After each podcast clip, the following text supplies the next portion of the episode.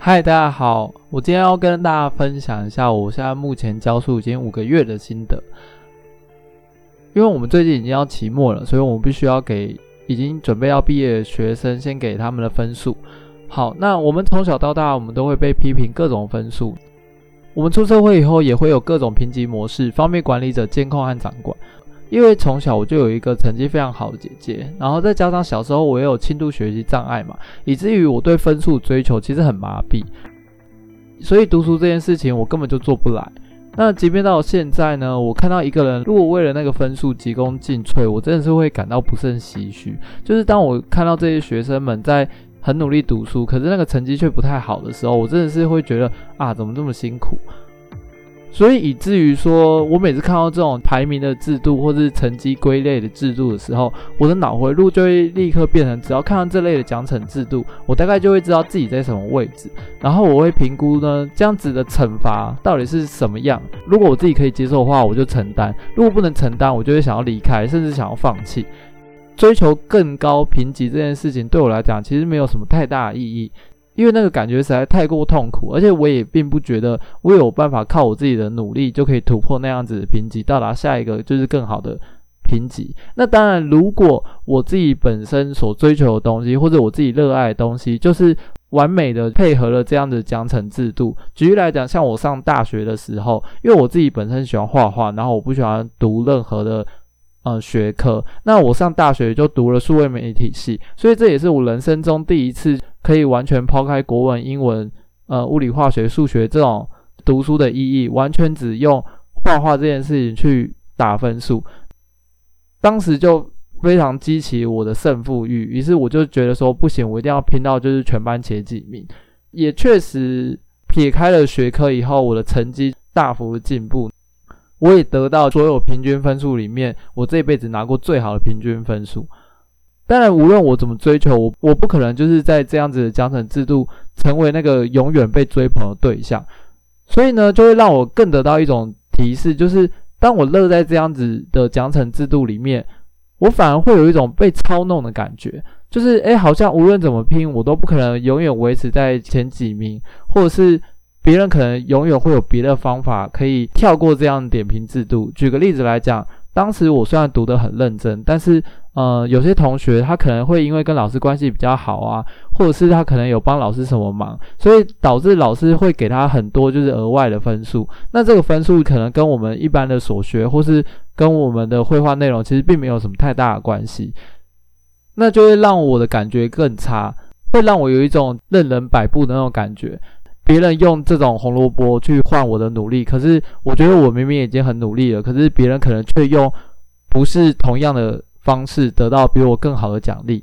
有时候，如果老师不喜欢我的东西，我反而会有一种啊，凭什么是你来评价我的好坏？因为我觉得我很好嘛，尤其美术这种东西有时候很主观，对，所以后来我就更加确信，无论我是在这个奖惩制度的惩罚。对象，或者是这个奖惩制度的奖励对象，我都有一种很身不由己的感觉，所以我真的很不喜欢这类奖惩制度办法。但是呢，哪里没有奖惩呢？其实我认为这整个世界都是由这个管理者去制定一个奖惩规则，那只要你配合这个管理者去做好的表现，你当然就会得到你想要的。如果你试着打破这样子的规则，那某种程度上，你可能不一定会被这个世界认同或认可。那当然，如果你很聪明，有办法跳脱这样子的规则去得到大家认同，甚至你自己去制定一个规则，让大家来配合你。当然，我觉得这是非常聪明的。但其实，呃，我好像一直都很难做到这件事情，所以我也蛮佩服，就是真的能做到这些事情的人，也就是 rule broker 打破规则的人。以我现在的状况，我觉得是要先解决的办法，就是找到所谓自己内在动机。因为如果我没有找到我自己内在动机，跟这个大环境的目标一致的话，那我自然就不用太在意这样的奖惩制度。我依然可以按照我自己想要的、想想做的事去得到我想要的东西。然后，如果这个奖惩制度是刚好配合我想要的目标的话，那说不定我还可以拿到一些奖励，而且这个奖励我就不用太在乎，说我一定要这个奖励，而是我自己想要做我自己事情，然后这个奖励只是额外的。那这样还可以促成正向循环。但反过来说，奖惩制度其实只是管理者用来淘汰那些目标不一致的手段罢了。但这就有趣了，学校教育却充满这样子的奖惩制度。那这个奖惩制度到底想要淘汰谁呢？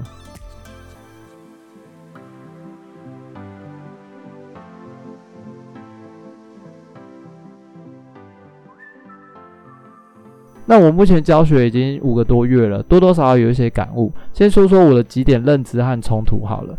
那因为毕竟我离开国中其实已经二十年了，原本这二十年之间，我觉得大家的观念都有在进步，那学校风气应该会有所不同。但是我目前给我的感觉，其实本质上并没有太多改变。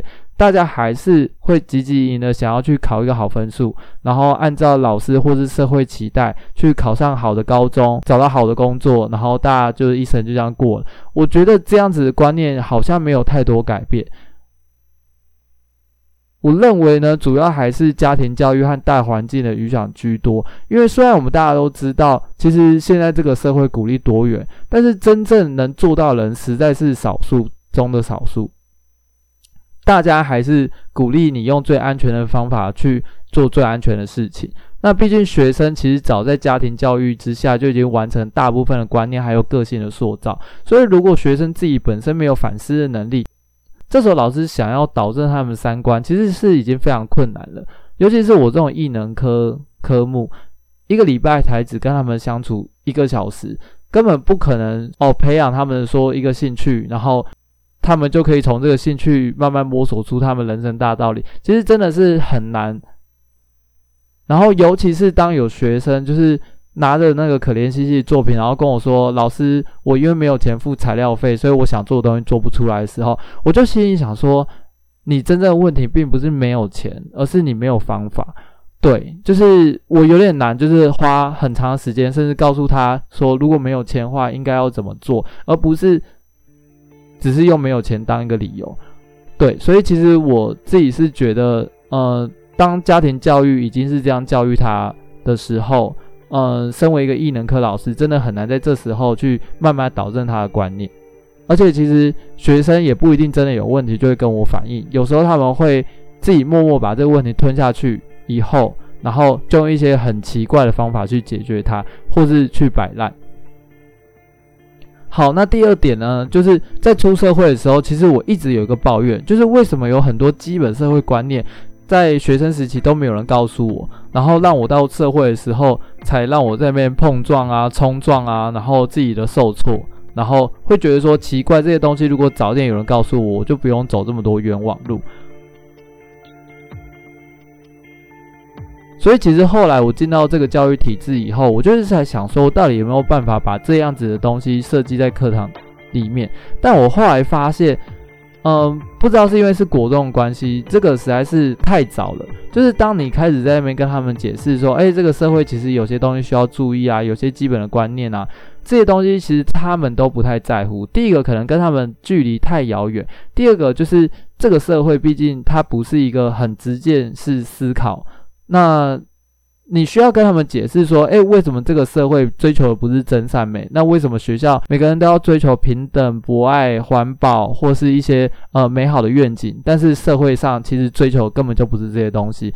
你很难在这样子的环境下去告诉他们说，到底社会要用什么角度看这个世界。所以，其实当一开始我想要做这件事情的时候，却发现效果完全跟我想象的不太一样。那这边我想要举一个例子，就是因为学校它每个学期都会选一堂课去做对外公开展示。那因为我平常其实是让学生去选择他们自己想做的内容，可是因为毕竟要公开展示嘛，我我不可能让所有学生都做不一样的东西。于是呢，我就设定了一个呃比较公式化的课堂内容。然后这时候学生就反弹了，他就觉得说，诶，为什么平常可以自己选，那为什么只有这一班？被要求要做固定的东西，于是呢，他们没有办法接受。我当然也当下没办法解释嘛，因为毕竟那堂课其实特别就是有人来打分数，所以本来就是跟平常上课的的状况不太一样。那因为既然是做规定好的东西，那其实该交的什么材料费那些东西啊，在他们眼中也变成只规定他们班要缴，而其他班却可以选择的。所以呢，他们就跟其他老师投诉，然后呢也告到学校教务主任去，然后说我是一个不公平的老师，为什么只针对他们班这样？那一开始我也不是很在意被投诉这件事情，那我就当个机会教育，顺顺便跟他们解释说，到底这个社会怎么运作的，为什么学校。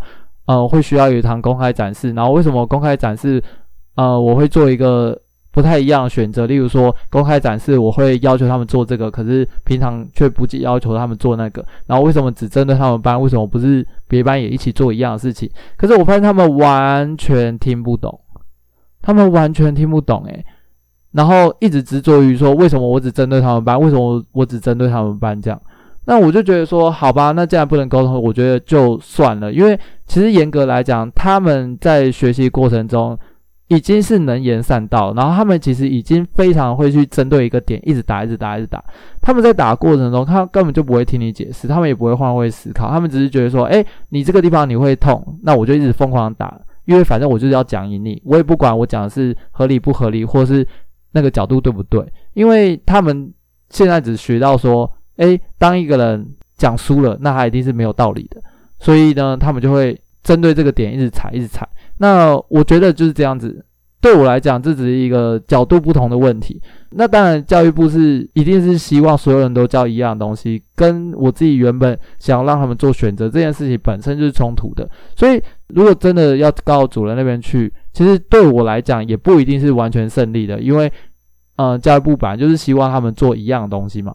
那我就觉得说，好吧，那就算了。反正对我来讲，他们做一样的，做不一样，对我来讲都没有差。那当然，呃，有些学生还是希望他们可以自己做选择。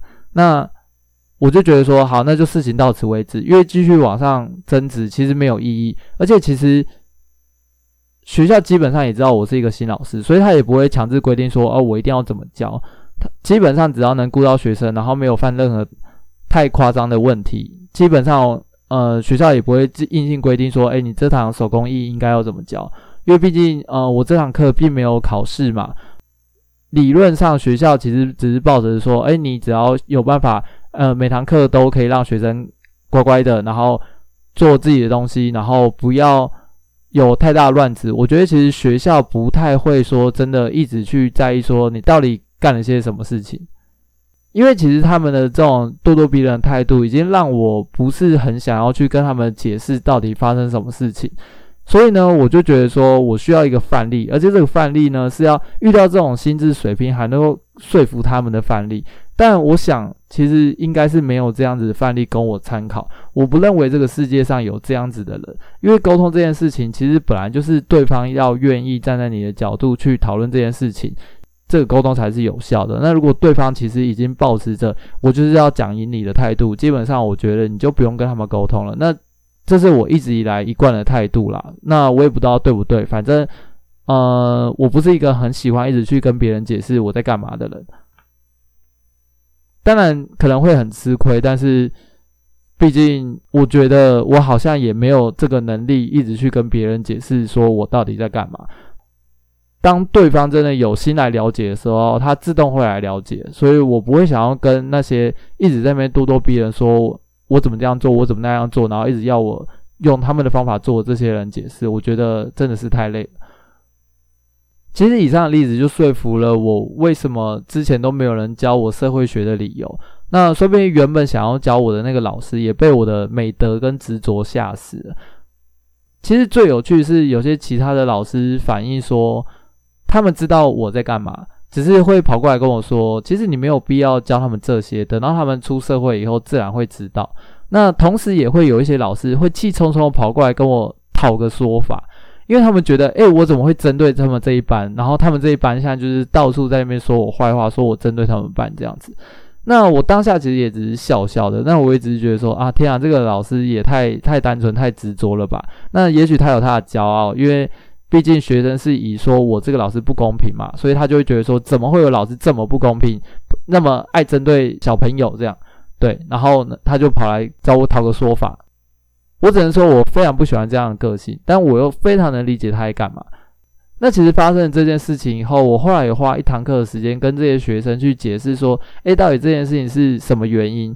然后呢，我还想说趁这个机会，我来教一下他们，下一次如果遇到就是他们认为不公平的事情，他们应该怎么做，而不是所有事情都会想到先去告状、先去投诉。我告诉你，这个社会就不是所有事情你告状跟投诉就有用。结果呢，我发现他们根本就听不下去，因为同时鞭子跟说教都来自于我的手。因为其实他们在投诉过程中，那我也觉得说，好吧，那既然你们喜欢学校这种填鸭式教育，那我就用填鸭式教育的方法教你。于是他们就更不开心了，他们就觉得说我更针对他们，因为我还是只逼他们班做该做的事情。接下来我强制规定他们要做什么时候，他们又说我不让他们选。好啦，那现在就好笑了，现在鞭子跟说教都来自于我的手。所以他们根本就听不进去，只记得鞭子，只记得我一直针对他们。我就觉得算了，因为接下来我说再多，对他们来讲，我就是只是一个爱惩罚他们、爱针对他们，而且还一直碎念的长辈。我就觉得说好，那就这样，反正以后他们出社会，他们就知道了。那我也不想要在那个班级讲任何话，因为其实我觉得，嗯，听得懂学生其实还是有，那也不用我教了。那听不懂的呢，教了也没用。原来这个事件也是我自己的社会学。其实我观察到很多老师，其实在教的都只是自己的遗憾啦。那包含我自己也是。为什么我会让学生有这么多的自由空间？原因是因为我觉得在我国中的时候，老师也是绑太紧了。一直以来我都知道我喜欢怎么样的东西，就是我喜欢画画嘛。可是呢，国中基本上就是有各种方式，就是不让我画画。那所以呢，我才会让学生可以自己自由的选择。那为什么我会觉得老师都在教自己的遗憾呢？主要是因为有的老师会要求学生每个考试都要订正罚写一遍，于是呢，学生就每天都在罚写，因为他觉得，诶，好像如果没有罚写的话，就好像记不起来，就会一错再错。那这个老师可能当初自己也是因为。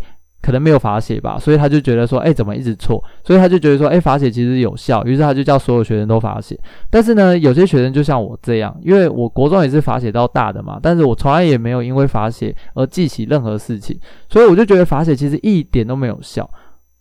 那因为我在上课的时候也没有规定说你们上课能做什么不能做什么，于是整班都在写考卷，都在写罚写，然后边写边抱怨说啊，我写这干嘛？真的很烂欸，那烂老师一直逼我写这个东西。其实我非常能理解，因为我也是那种真的写了一百遍也不会写进脑子里面的人。可是偏偏这些能当上老师的人，都是可能罚写个几遍就可以记起来的人，所以他们就会认为说啊，罚写真是一个好方法。于是呢，他们就会逼所有学生罚写，然后我就会觉得说，哎，到底罚写是符合学习的方式之一，还是只是单纯满足老师的遗憾呢？好吧，那就这样回到主题。我觉得打分数这件事情真的比我想象困难很多很多。我原本以为就是反正学生做的作品，如果是好的话，我就打高一点；如果是烂的话，我就打低一点。毕竟我没有权利去设计打分数的标准。那我单纯只是觉得说，反正这只是一个艺能科，六十分以上应该基本上都算合理吧。结果没想到打分数这件事情突然间变成一个艺术。怎么说呢？举例来讲，有的老师会跳出来说。啊，这些升学班同学因为要升学，要考高中了，所以可能艺能科的分数也不能给太低，不然会不好看。可是其实呢，有些学生根本就只是想读书，他们根本就不想做这些手工艺的东西。他们明明没有交作品，可是却还要我给八十分以上。那给了以后呢，他会其他同学就会反映啦，诶，为什么这个学生都没有做作品，我还要给他八十分？那这样就很尴尬。那是不是所有人的分数都要拿到八十分？所以就会变得很尴尬，然后这时候又有其他状况，就是有些学生不但没有做作品，他的态度还很差。我都已经跟他讲说，我需要有做作品，我才可以打分数。他就说，那我把它当掉啊。那这种态度，我还要给他八十分。好，那我就觉得说，好吧，那不然这种态度的同学，我就给他再低一点，七十分总可以了吧？这时候又有老师气扑扑跑过来跟我说。为什么他是全班最低？你是不是针对他？是不是因为他呛你，你就给他七十分？你这样子公平吗？我就想说，呃，不然呢？他都没有做作品，然后还呛我，我给他七十分，叫做我针对他吗？应该不是吧？我如果真要针对他，我就直接给他五十九分，我死都不不理他。好吧，算了，反正因为对我来讲，给几分根本就不重要，他不会影响我领薪水。你全校都要我给一百分，我都没有意见，因为对我来讲，分数真的不代表什么，尤其只是一个国中的手工艺代表。如果你在国中某一项艺能科全部能拿一百分，未来你就会找到好工作吗？你就会知道进退吗？你就会交到几个欣赏你跟在乎你的朋友吗？你就会找到你的爱的伴侣吗？你就会过得生活美好充实吗？对我来说，几分都不重要，没有人在乎，谁要我就给谁。那如果真的很在乎这种虚假的评分标准，反正我给的没有成本嘛。你学生要来要分数，那我就算了，我就给。但是如果今天是老师来跟我要分数，我就会觉得其实蛮可悲的。希望这个凡事都用评分当标准的世界上，大家都可以找到一个自己内在动机跟适合这个奖励机制的地方。今天也感谢大家收听。你在国中的时候也有遇到这种分数不公平的事件吗？那现在你长大以后有没有比较了解当初为什么老师的给分方式是这样的吗？那如果你有任何想法，都可以欢迎到我的平台上面留言告诉我。感谢大家收听。